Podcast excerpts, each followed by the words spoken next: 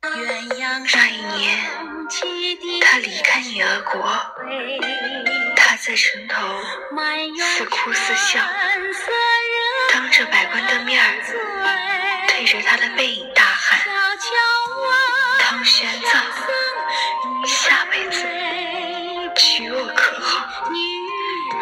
夕阳下，白衣骑白马，风沙漫，不见他的表情。僧人不语，止于风声喧嚣。这一年，他圆寂，千佛诵经，万众朝宗。他走的时候，却只笑着留下一句：“好。”